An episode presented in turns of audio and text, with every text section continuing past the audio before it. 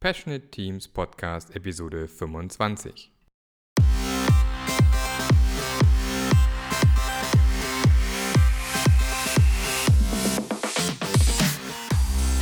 Was ist das Geheimnis passionierter Teams? Warum gibt es nur so wenige davon? Und wie können wir es schaffen, dass es mehr werden? Wenn euch diese Fragen umtreiben, dann seid ihr hier genau richtig. Wir sprechen mit nationalen und internationalen Experten zu diesem Thema und gehen dem Geheimnis passionierter Teams nach. Denn das ist unsere Passion, dafür brennen wir. Willkommen beim Passionate Teams Podcast.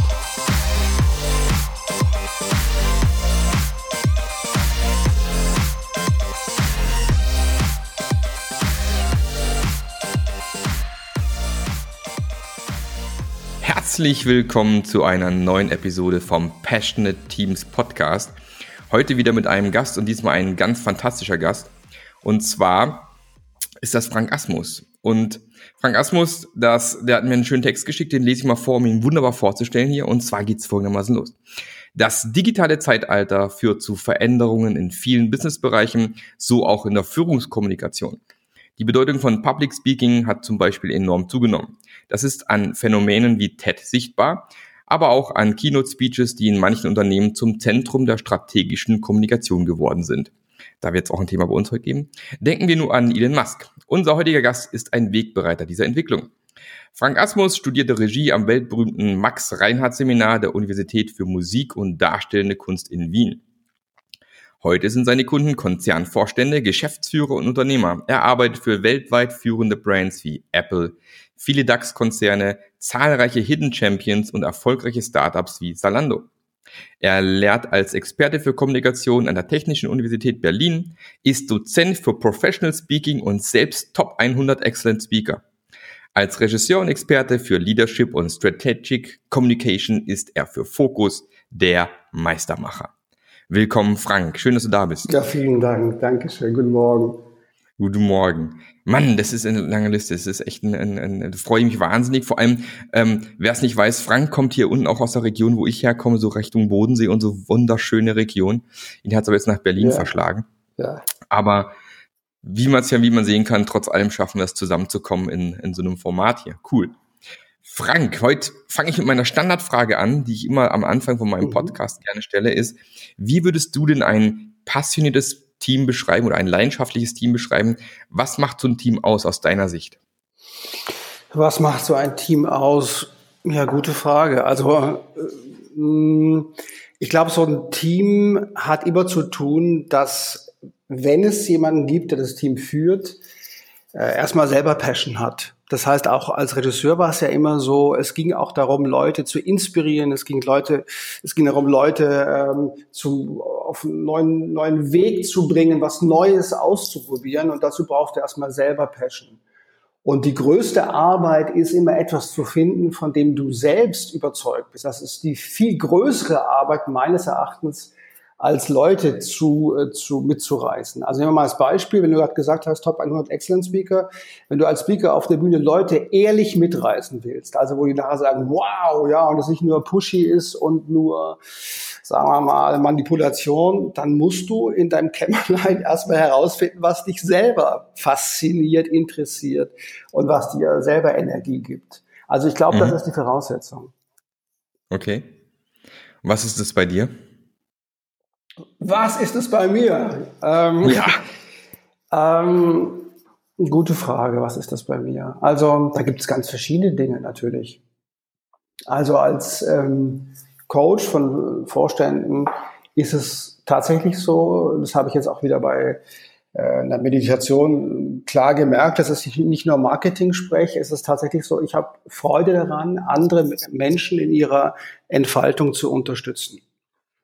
Ich war ja auch zehn Jahre Schauspiellehrer, da war das ja genauso. Du kommst in den Raum, es geht um, es geht um nichts anderes, als dass dieser junge Mensch vor dir sich aufs Schönste entfaltet und in seine Kraft kommt. Und das macht mir Spaß, äh, wenn ich hier an der Uni bin. Das macht mir eben Spaß, wenn ich mit Vorständen zusammen bin. Und ich weiß auch, wenn der Vorstand sich wirklich entfaltet, dass es auch das Beste für die Company ist. Ne? Also ähm, wenn du dich äh, zurückhältst, äh, manipulierst, das sieht man körpersprachlich, das erzeugt Unvertrauen. Mm, das heißt nicht, dass wenn du äh, entfaltet bist, irgendeinen Blödsinn erzählst. Das ist es ja nicht so. Du fokussierst dich ja mhm. auf bestimmte Dinge und das steuert dich, aber nicht, indem du dich selber manipulierst. Also das heißt, äh, was ist mein Why da drin? Also Menschen in ihrer Entfaltung zu unterstützen, das ist eine Sache. Und das andere ist, äh, ich habe immer schon Freude gehabt, oder ist eine Art inneres Bedürfnis an kooperativer Arbeit. Also ich finde das ähm, es hat mich immer wieder berührt, wenn Teams äh, hierarchiefrei miteinander, interagieren. Und das war auch immer mein Wunsch als Regisseur. Mhm. Ähm, und das, das freut mich auch in Gesellschaften. Also ich, wenn ich jetzt, äh, das wird dir ja genauso gehen, wenn du mit Kollegen sprichst aus anderen Ländern, äh, die zunehmend sagen, was ihr hier in Deutschland habt, das ist ja der Hammer. Ne? Also Free Education, Healthcare System, äh, Safety und so weiter und so fort. Für die ist das ein Paradies, was wir hier haben. Ja. Und jetzt mit der Bedrohung durch den Populismus, Populismus, wahrscheinlich die größte Gefahr, die wir in Deutschland haben, ähm, also jetzt nur von Deutschland aus gesehen, nicht die äußeren äh, äh Schwierigkeiten, ähm, ist es für mich auch ein Anliegen, dass wir diese freie Gesellschaft weiter nach vorne bringen. Absolut. Also da bin ich, habe ich auch Passion. Ja. ja. Gut, dass es Menschen gibt, die Passion in dem Bereich haben. Ich denke, da ist auch viel Arbeit notwendig noch, ja. Ähm, vor allem auch um die Awareness zu schaffen, dass es uns tatsächlich eigentlich sehr gut geht. Ja, und. Ja, ist verrückt. Klar. Uns ging es noch nie so gut wie zur Zeit toi, toi, toi. Ich meine, die äußeren Gefahren werden groß. Ne? Also wir kennen die Populisten in anderen Ländern, hm, ob West, ob Ost, ob jetzt auch äh, im südlichen Europa. Ich meine, das Spiel, wenn wir mal Italien nehmen, ist die drittgrößte ähm, äh, Wirtschaft im Euroraum. Wenn die jetzt hier ähm, voll auf die Schulden gehen und ähm, ein Strukturproblem haben in der Wirtschaft, das ist hochgefährlich für uns. Ne? Definitiv. Es kommt ja. dann auch noch so überflüssige Sachen wie die Atomraketen dazu. Dann haben wir, und das ist alles äh, Riesenprobleme und eigentlich liegen die Probleme aus meiner Sicht, wie jetzt deutlich wird, natürlich auch, äh, wir müssten mal Health, ähm, Climate Change angehen, ordentlich zusammen. Ne? Also wir müssten eigentlich zusammenstehen und äh, wirklich große Probleme lösen. Mhm. Und die Populisten, die haben ja immer Angebote, also Lösungen für Probleme äh, und sie wissen genau, dass die, ihre Lösungen nicht funktionieren. Die ernähren sich ja nur von, äh, äh, indem sie Leute an, an die Wand stellen und sagen, der ist schuld. Das ist alles, was sie machen. Ja, ja richtig. Also, es ist, äh, also das größte Problem in Deutschland zusammengefasst ist für mich der Populismus, gar keine Frage. Der, der gefährdet unseren Wohlstand und unsere Freiheit am meisten. Genau, da hat man auch sehr schön gemerkt, wie viel Leidenschaft da in dem Thema drin steckt bei dir. Ja. Aber kommen wir mal zurück zum, zum eigentlichen Thema. Also mich treibt das Thema ja vor allem auch die, die Veränderung und so weiter, treibt mich ja schon lange um. Mhm. Und ähm, bin natürlich auch da in dem Bereich sehr stark mit Unternehmen unterwegs, die eben auch gerne am Markt weiter bestehen wollen. Und ähm, ich sage immer, wenn du heute Nummer eins bist, heißt das nicht, dass du morgen auch Nummer eins mhm. bist. Äh, es gibt ja leider genug Beispiele, nehmen wir nur mal Quelle, Europas größtes Versandhaus. Ja, existieren heute nicht mehr. Und ähm, unter anderem, weil sie einfach diesem schnellen Wandel nicht gewachsen waren und mittlerweile weg vom Fenster sind. Und ähm, da ist natürlich immer die Frage, wie kann man so einem Wandel begegnen? Und deswegen ist genau das Thema, was mich so ein bisschen umtreibt, ist, wie können wir es schaffen, äh, Mitarbeiter so zu enablen durch entsprechende Teams, dass wir eben auch auf der untersten Ebene Menschen haben, die tatsächlich mit dem Wandel umgehen können, dass nicht wieder der eine Mensch, der da ganz vorne steht, der kann es gar nicht alles mehr packen, mhm. ganz allein diesen mhm. Wandel irgendwie zu betreiben. Mhm. Und ähm, deswegen glaube ich auch ganz wichtig, wie du hier geschrieben hast, dass eben auch im Bereich Führungskommunikation sich einiges ändern muss, richtig? Ja, absolut, klar. Also um mal eine Zahl zu ergänzen, äh, jeder fünfte Weltmarkt, Weltmarktführer ist nach zehn Jahren verschwunden. Also wir haben gerade mhm. eine unheimliche Dynamik. ja. Und ähm, ja, also mh, klar müssen wir da was tun, klar. Ich meine, es ist ja auch bekannt. Ähm, wenn man es dann sagt, sind die Leute immer wieder überrascht. Also nichts motiviert so sehr wie Erfolg, aber nichts demotiviert mehr als die soziale Inkompetenz eines direkten Vorgesetzten. Ja. Das heißt also, der häufigste Demotivationsfaktor und Wechselgrund in Unternehmen, ob im Unternehmen oder zu anderen Unternehmen, ist der, der direkte Vorgesetzte und seine soziale Inkompetenz nach wie vor. Also wenn man mal ein bisschen Richtung ähm, Agilität denkt, äh, muss man da halt kräftig ran. Und ich empfehle jeder Führungsperson bei einem Einstellungsgespräch, stellt euch mal die Frage, würdet ihr selber in Anführungszeichen unter dem oder der arbeiten wollen? Mhm. ich finde das immer ganz guter Lack Lackmustest, ja. Will ich das? Will ich mich da frei fühlen? Und äh, äh, bei dir geht es um Agilität, also frei fühlen und agil mich bewegen können. Ne? Ja. Also ähm, Hierarchie ist das größte Hindernis für Agilität. Und wie gehen heutige Führungskräfte dann, also du bist ja dann in dem Bereich unterwegs und ich mhm. glaube, es ist, schenkt ja auch eine gewisse Angst mit, wenn es heißt, irgendwie als Führungskraft man gesagt, man gesagt bekommt, ja, Hierarchie ist ein, ein Riesenproblem und ein Riesenhindernis. Und dann legt man natürlich schon, was mhm. passiert denn dann mit mir zukünftig, mhm. wenn wir hier quasi die Hierarchien abflachen und ich nachher nicht mehr diese elf Hierarchielevel habe. Wo platziere ich mich da zukünftig im Konzern, in großen Firmen? Ähm, wie, wie gehst du damit mit Führungskräften ins Gespräch oder was, was für Lösungswege haben wir da? Also interessant finde ich jetzt so ein Prozess, der angefangen hat äh, in den Unternehmen, dass nicht nur ähm, also Mitglieder der Generation Y nicht nur wahrgenommen werden als äh, äh, Leute, die, die gefährliche Dinge in die Unternehmen bringen, sondern die Babyboomer inspirieren. Mhm. Ja, also sei es jetzt mh, hm, sorry, sei, sei es jetzt, dass einfach äh, ich auch mal eine Auszeit nehme oder so. Äh, aber vor allen Dingen, und das finde ich sehr faszinierend, ähm, dass Weiterbildung und auch persönliche Weiterbildung Richtung Persönlichkeitsentwicklung zunehmend ähm, an Stellenwert gewinnt. Also ich kann mal eine kleine Geschichte erzählen, ganz kurz. Ich habe auf dem Flughafen einen äh, Konzernvorstand, eine der größten Banken der Welt gecoacht und es ist ja manchmal so, dann fliegt man dann weiter. Also er flog dann weiter und hat kurz geguckt in seiner Tasche. Er hatte eine kleine Tasche dabei, nicht viel, äh, nach dem Ticket. Das war noch auf Papier. Und dann rollte aus seiner Tasche ein aufblasbares Zen-Kissen raus. Ja, als Meditationskissen. Und ich so, was ist denn das? und er sagte halt, naja, also seit der Finanzkrise, das hält ja keiner mehr aus. Das heißt also, mhm Aufgrund dieses Drucks und dieses Veränderungsdrucks sehe ich, dass immer mehr Babyboomer in hoher Position sich erstens um ihre Weiterbildung kümmern und zweitens sogar noch vertieft um Persönlichkeitsentwicklung. Und der, der Mehrwert, der da generiert wird für den Einzelnen, ist eigentlich eine größere Freiheit. Also ich habe ich hab schon erlebt, dass ähm, gerade so im Aufsichtsrat, Vorstandsbereich, dass manche schon äh, Mitte 50 sich darauf eingestellt hatten, na, jetzt meine ich noch zu Ende und dann mache ich Rente, ja, so. Und jetzt durch diese ganzen Veränderungen plötzlich nochmal durch eine, durch eine Krise auch gegangen sind und jetzt wieder auftauchen als äh, glücklichere und erfülltere Menschen. Also tatsächlich ist das möglich. Also das heißt, dieser Aufruf zur Agilität kann auch bedeuten, ähm, Bewegung ist Leben, äh, beweg dich, ja, dann wirst du lebendiger, dann wirst du erfüllter, dann wirst du glücklicher und wahrscheinlich auch erfolgreicher. Okay.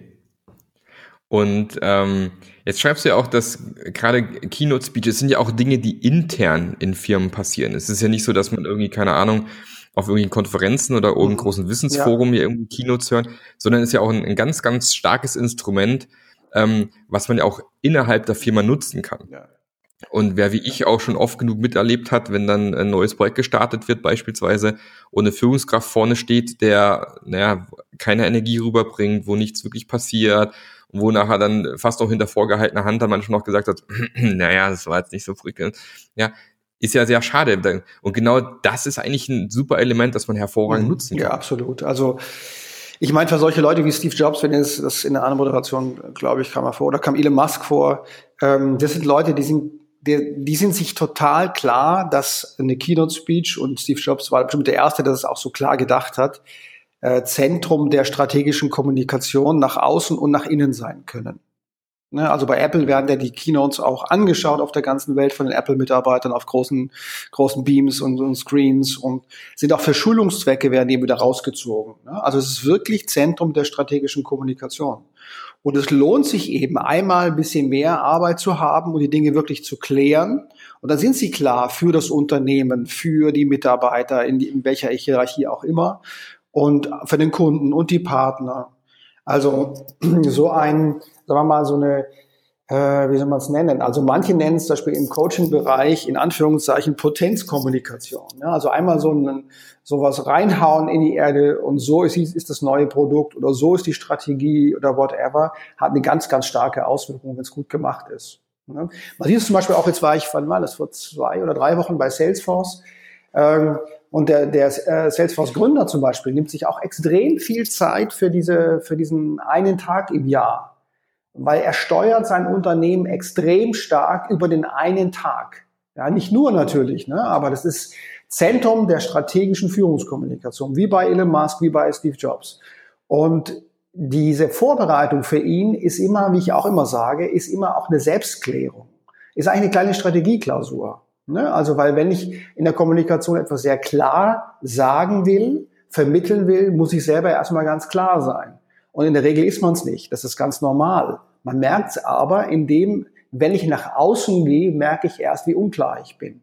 Das heißt also, er erklärt sich über Monate, bereitet die Präsentation über Wochen vor und dann geht er auf die Bühne und dann höre ich von anderen CEOs aus derselben Branche, also jetzt Software, hey, sowas, was der Benioff macht, hätte ich auch gerne, würde ich auch gerne machen.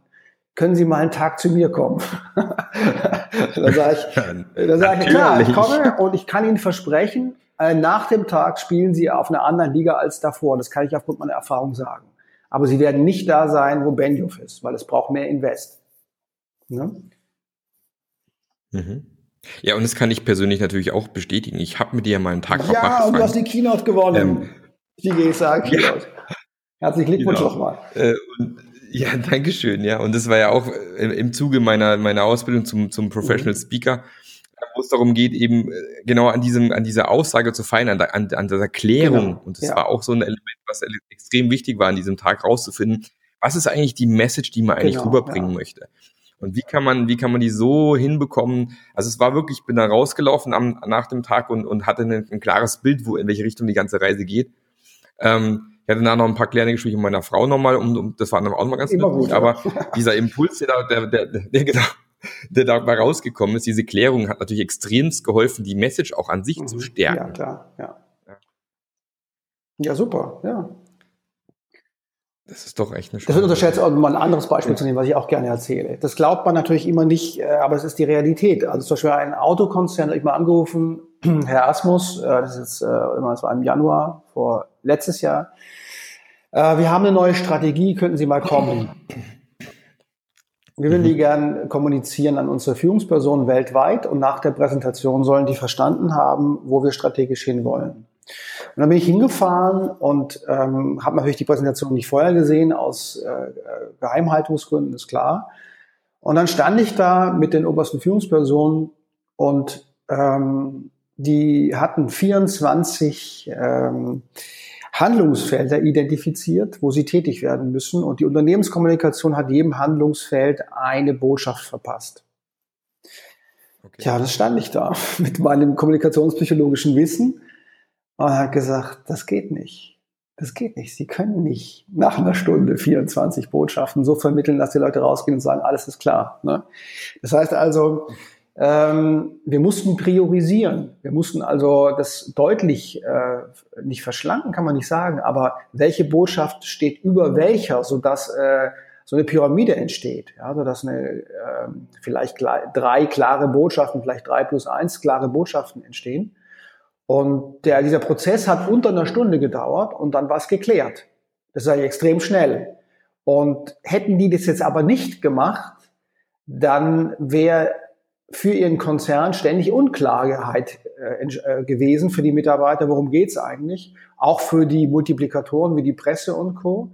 Aber diese weniger als eine Stunde hat dazu geführt, dass es auch in der Zeitung stand, wie wir es da priorisiert hatten. Und wie ich auch gerne erzähle, habe ich dir, mhm. glaube ich, auch gesagt, natürlich schreibe ich sowas nicht auf meine Website, sonst denken sie, jetzt ist der Asmus total durchgeknallt. Ja?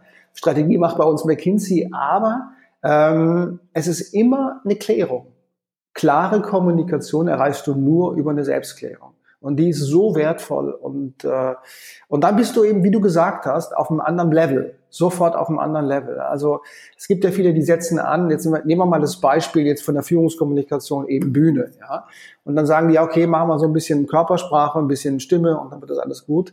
Das ist nicht so. Also ich bin ja Regisseur und meine Pers per, äh, Perspektive auf, auf eine ähm, Speech auf der Bühne ist, da geht es um Dramaturgie, um Inszenierung und um persönlichen Auftritt. Das heißt, bei der Dramaturgie, wenn das Stück nicht gut ist, Da kannst du es noch mit so viel inszenatorischer Raffinesse überwürzen, beim zweiten Bissen schmeckst du es. Also du musst in die Substanz rein, das ist einfach so. Ja. Und wenn du substanziell bist und hast, um nochmal auf die erste Frage zurückzukommen, hast dann Passion für deine Sachen, dann ist deine Körpersprache schon viel überzeugender und du bist schon viel offener. Ne? Also man kann dann daran auch noch arbeiten, das ist auch sehr wertvoll. Aber ich äh, empfehle es immer, äh, von innen aufzuziehen und nicht von außen. Weil wenn du mit der Körpersprache anfängst oder nur mit dem Voice Delivery oder so, dann, dann ist immer auch die Künstlichkeit schnell da ne? und wenig Substanz. Ja. Genau, und dann ist genau. es auch nicht mehr authentisch. Und das, ist, und das ist ja witzigerweise auch ähm, ein Element, das auch in, in, meiner, in meiner Keynote eben vorkommt, was extrem wichtig ist. Dieses Thema, wo genau, wollen ja. wir eigentlich hin? Und ähm, ich erlebe es täglich in, in meinem Umfeld, ähm, wenn ich mit Teams arbeite. So 90, 95 Prozent der Teams, mit denen ich arbeite, können mir null sagen, warum sind wir hier? Mhm. Was machen wir eigentlich? Wo wollen wir hin? Und da erlebe ich halt dann, äh, da heißt dann, Herr Löffler, können Sie mal vorbeikommen? Wir haben hier ein Projekt, das läuft seit vier Jahren. Äh, wir werden irgendwie nicht fertig. Und dann gehst du da rein und äh, führst mal ein paar Gespräche mit den Mitarbeitern und stellst fest, mhm. die wissen auch gar nicht, wo sind wir denn fertig und wann sind wir fertig und was machen wir eigentlich hier? Und dann wundert es eigentlich kaum, dass auch nicht äh, klar ist, wann man hier irgendwann fertig ist, weil dann kommen immer mehr Anforderungen noch rein und noch irgendwas kommt irgendwo rein mhm. und keiner kann so mhm. klar sagen, was ist der Nutzen, welches Problem lösen wir eigentlich hier und also dieses, diese klare Vision haben, die klare Message, das ist, glaube ich, was, was, mhm. was in unglaublich vielen Unternehmen fehlt. Und äh, was aber ein extrem wichtiges Element Absolut. ist, um tatsächlich also wirklich das, äh, leidenschaftlich. glaube ich. Es ist äh, die Vision ist extrem hilfreich, weil die einfach den Kopf hebt und ich gucke in die Entfernung. Das heißt, es ist so ein größeres Bild äh, erzeugt einfach, mh, hm, dass auch kleinere Probleme da gar nicht äh, groß ins Gewicht fallen. Ne? Also wenn ich je weiter ich schaue, desto weniger habe ich mit äh, sind diese Probleme, mit denen ich gerade zu tun habe, irgendwie gravierend. Ähm, und das Zweite ist, und so habe ich das gerade bei dir rausgehört, ist ja eben die Mission. Also neben der Vision, die weit und hoch ist, äh, äh, bis über die Sterne hinaus, kommt die Mission, die mein Herz packt. Ja, da ist auch der Purpose des Unternehmens dahinter. Also da ist der Unternehmenszweck. Und wenn da, genau. Wenn die, wenn die, wenn die gut gefunden ist, dann ist da eigentlich mein Treibstoff, denn zwischen Denken und Tun vermittelt nur das Herz. Und wenn ich mit der Mission ähm, das Herz erreiche von uns als Team, dann habe ich den Treibstoff. ja. Und die Strategie, die ist sozusagen in den Füßen. Das heißt einfach nur, in welche Richtung gehen wir im nächsten Jahr oder in den nächsten fünf Jahren. Ne? Also die Strategie ist dann erst am Ende sozusagen. Mhm, genau. Genau. Mhm. Erstmal müssen wir wissen, wo wir hinwollen. Ne? Und das ja. nicht schlecht. Sorry. Kein Problem. Also ich, ich das Problem ist vielleicht eher bei Vision, jetzt so. Mission und Strategie. Also was ich auch sehe, und das ist vielleicht ein neuer Aspekt in dieser ganzen Diskussion, also dass wir es brauchen, ist klar. Ähm, damit wir einfach wissen, in welche Richtung segeln wir. Ne? Sonst kommen wir in keinen Hafen an. Das andere ist, ähm, ich beobachte halt auch dann manchmal, dass es auch manipulativ genutzt wird. Und das ist ein Problem insofern, als dass Leute, die erfahrener sind, spüren das und ähm, gehen dann auch eher in Distanz und sagen, ja, ja, ja, ja, äh, er macht hier auf große Vision und vor allen Dingen Mission, er will die Welt retten und in Wirklichkeit will er nur einen Exit mit 250 Millionen. Weißt du, also äh, es hat auch zu tun mit Ehrlichkeit, also wirklich äh, und Stimmigkeit, also was zu finden, was dich wirklich antreibt, was du selber, äh, dem, dem du selber vertraust. Ja. Also das ist in der Startup-Szene, ich lebe ja hier in Berlin, ne? und Freitag normalerweise, wenn ich in, in Deutschland bin, ist Freitag mein Startup-Tag hier. Und ich finde es sehr inspirierend, was ich da immer wieder höre und sehe und was wir gemeinsam herausarbeiten. Aber manchmal denke ich mir auch, und dann sage ich es auch, sag mal, stimmt das jetzt wirklich oder manipulierst du gerade deine Mitarbeiter? Mhm. Hast du da ein paar positive Beispiele aktuell, in, in vor allem in Berlin, also ich war jetzt auch sagst, vor zwei oder drei Wochen gerade bei Tour Lane. Das sind zwei ganz, ganz nette äh, Jungs aus Heidelberg. Der eine hat äh, bei Rocket gearbeitet, der andere äh, bei Airbnb, hat auch sein erstes Unternehmen an die verkauft, äh, an Airbnb.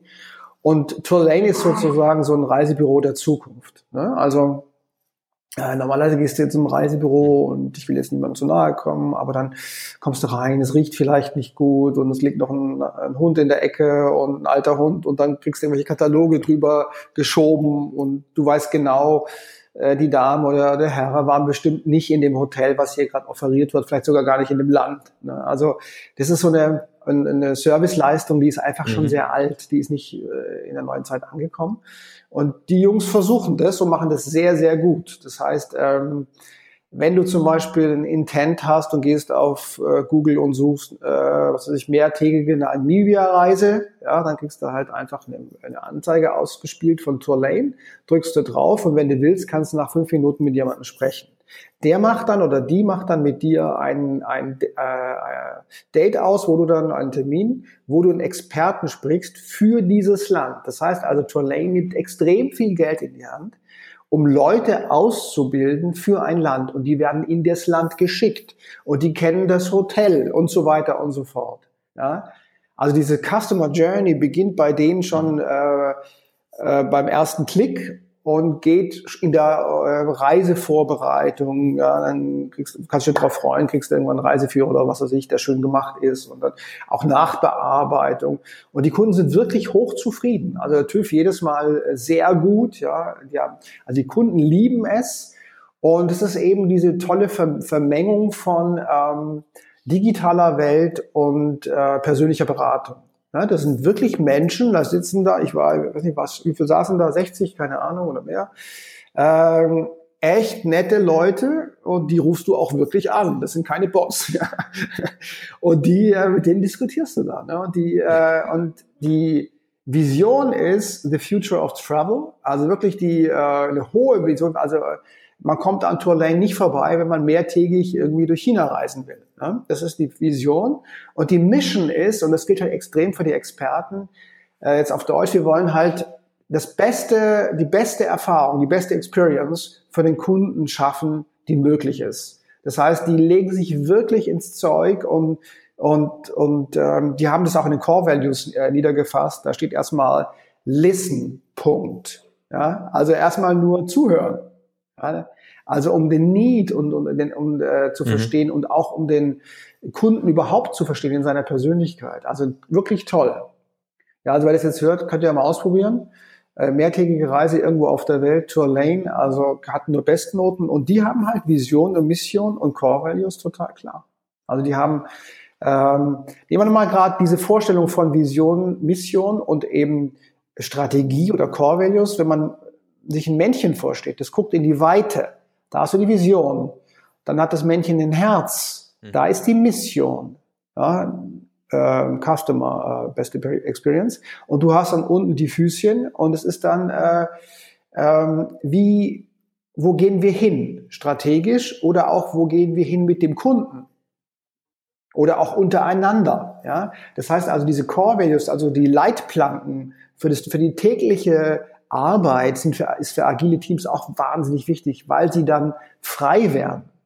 Also wenn sie eine klare Vision haben, eine klare Mission und klare Prinzipien für das tägliche Tun, ist hat eine große Freiheit. Du, du, du kennst doch auch Gedankentanken. Alexander Miller, der CEO, hat das ja genau. wunderbar gemacht. Er ist ja mit seinem ganzen Team äh, nach Mallorca geflogen und alle haben gesagt, spinnst du alle Leute? Und hat dann erstmal äh, den Purpose rausgearbeitet, dann äh, Vision, Mission und dann eben auch noch diese Core Values, also diese Leitplanken. Aus einem äh, Kölner Unternehmen. Mhm. Und die haben zum Beispiel als ein Core äh, Value, was ich halt lustig finde, kein Gedöns.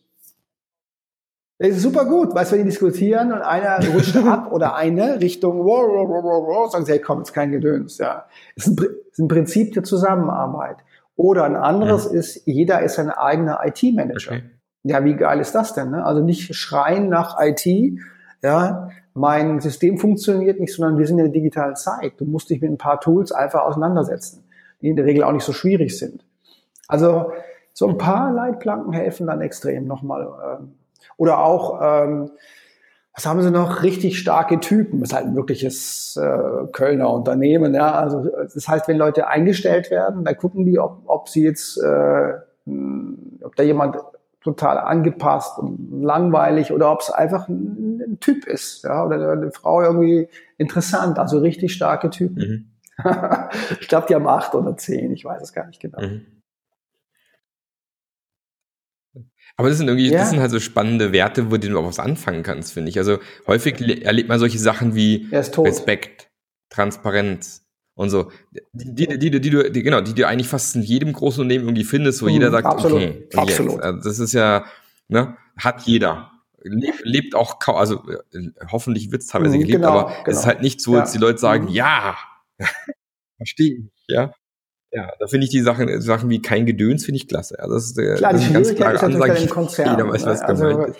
Die haben halt den Vorteil, die sitzen in Köln und sind eine verschworene ja. Gemeinschaft ähm, und können das alle selber mit auch, ähm, haben das ja entworfen. Ähm, das ist natürlich schon im Konzern deutlich schwerer, der, wo, mhm. der dann halt über äh, viele Kulturen sogar agiert und so. Ne? Also da was zu finden ist, ist äh, eine größere Herausforderung. Ja. Sehr schön. Was sind aus deiner Sicht so der, die, die, die größten Fehler außer der Manipulation der, seiner Mitarbeiter, wo du sagst, das ist so der größte, also der Fehler, größte in der, Fehler in der ist, Führungskommunikation? Ähm, die soziale Inkompetenz, wie gesagt. Ja, das ist also wirklich äh, immer der erste Punkt. Ähm, das ist der größte Fehler.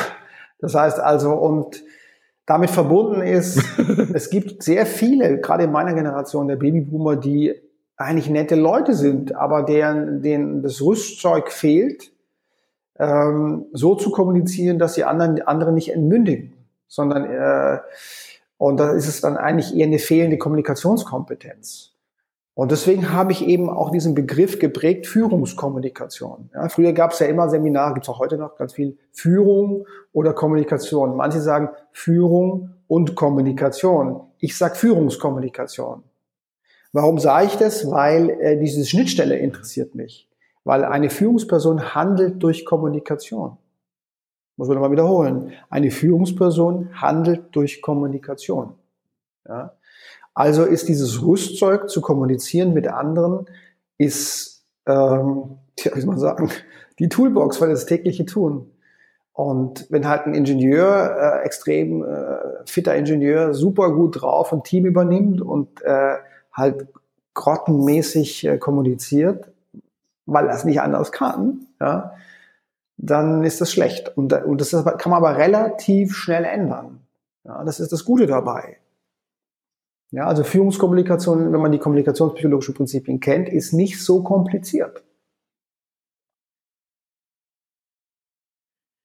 Hast, hast du gerade ein, ein, ein, ähm, Negativbeispiel in der Hand, was man so auch schon erlebt hat und kennt, wo du sagst, also auf da ist es richtig also, in die Hose gegangen? Ähm, der, jetzt werden viele Trainer sagen, ja, kenne ich doch. Ja, aber selbst Trainer machen es immer wieder. Ähm, äh, es ist eben so, dass sehr viele schnell in die ähm, ihre persönliche ähm, wie soll man sagen, ihr Gefühl oder ihre persönliche Wahrnehmung und so weiter äh, äußern wie eine Wahrheit.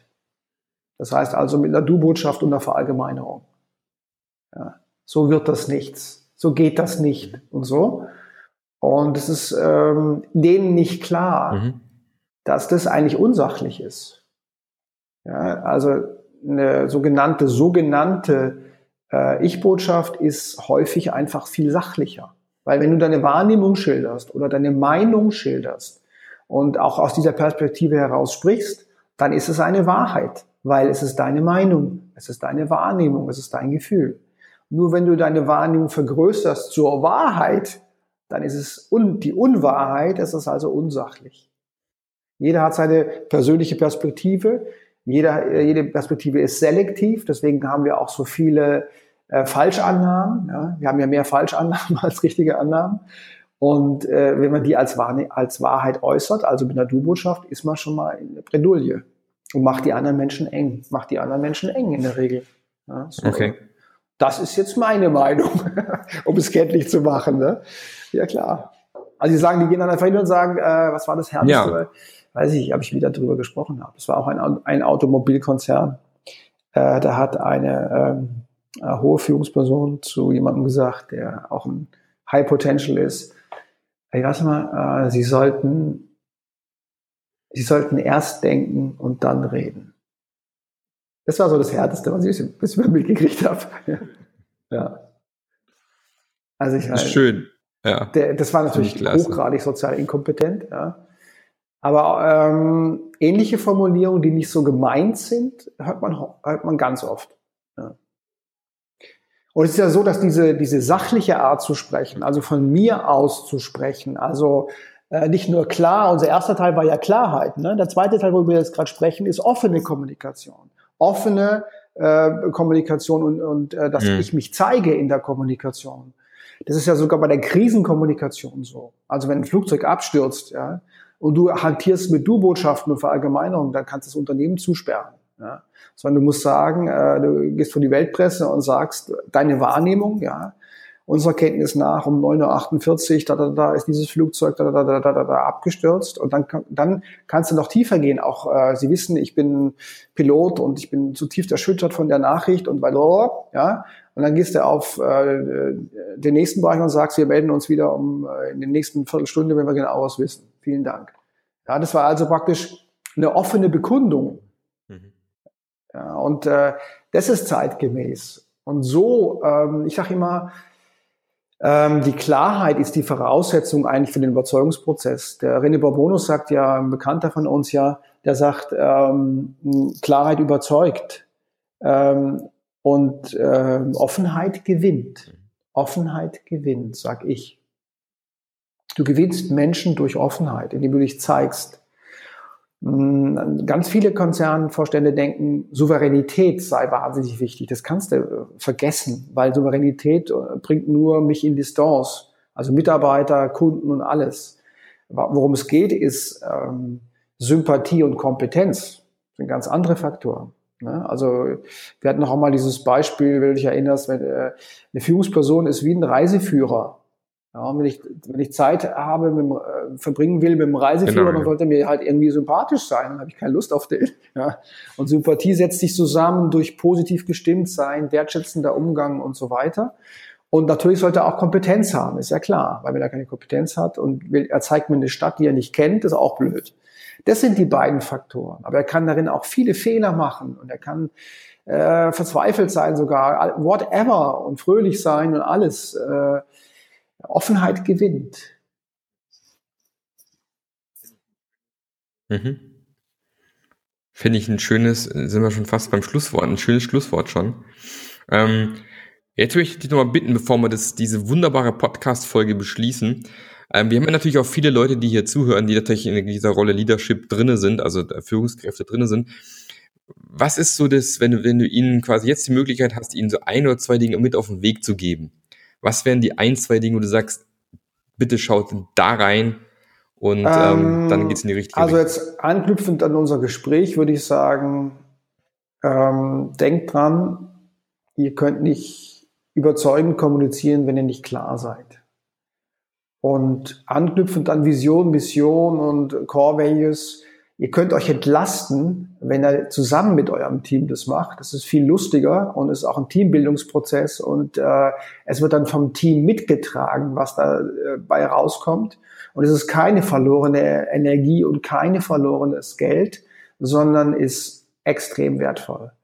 Ja. Und alle Unternehmen, die stark, äh, stark skaliert haben in den letzten Jahren, hatten eben eine klare Vision, die Mission und Core Values. Ja, das ist einfach so. Also, ja. und äh, geht einfach auf, bildet euch weiter. Ich mache das auch. Ich fahre jetzt wieder im Dezember, muss ich sowieso äh, auch beruflich in die USA da will ich mich auch wieder weiter. Ja, oder ich war jetzt bei der, und verschiedenste Dinge, also eben auch Persönlichkeitsentwicklung. Ich war jetzt äh, bei der kontextuellen Coaching Akademie, da ging es auch um meine Vision. Und ich vertiefe das jetzt nochmal aus einer anderen Sicht. Äh, ich war jetzt in, in den USA auch und dann gehe ich auch nochmal nach ähm, ähm, zum äh, Tony Robbins, sozusagen der äh, Urvater des Coachings oder der bekannteste Coach, sagen wir mal so, weltweit. Und viele sagen, die Hälfte der Leute sagen, oh, Tony Robbins, ja, und die andere Hälfte sagt, oh, super. Aber eigentlich jeder Coach, den ich in Deutschland kenne, hat Sätze drauf von Tony Robbins, ja. Und äh, genau. Und ich will gehe einfach zu ihm, äh, weil dieses David ja, Destiny ist so nochmal eine Bestandsaufnahme. Ne? Also ich bin jetzt 53 und äh, bin sehr zufrieden mit dem alles, was ist. Toi, toi, toi. Und ich will mich jetzt mal neu ausrichten, so, wo geht's jetzt die nächsten Jahre hin? Und dann gehe ich zu so einem Seminar. Ja? Also jeder herausragende Coach hat einen herausragenden Coach. Das ist halt so. ja, also, also Klarheit, kümmert recht, euch um Vision, Mission und Core Values und macht Weiterbildung. Super. Frank, vielen, vielen Dank für deine Zeit heute und vielen Dank für den wertvollen Input für den Podcast. Hat mich sehr gefreut. Und ähm, ich freue mich schon aufs nächste Wiedersehen mit dir. Macht garantiert wieder Spaß und wieder sehr erleuchtend wahrscheinlich für mich wieder werden beim nächsten Mal. Und ähm, wünsche dir für die restliche Woche ja, viel Spaß Dank. und Grüße nach Baden. Toi, toi, toi. Mach's gut. Tschüss.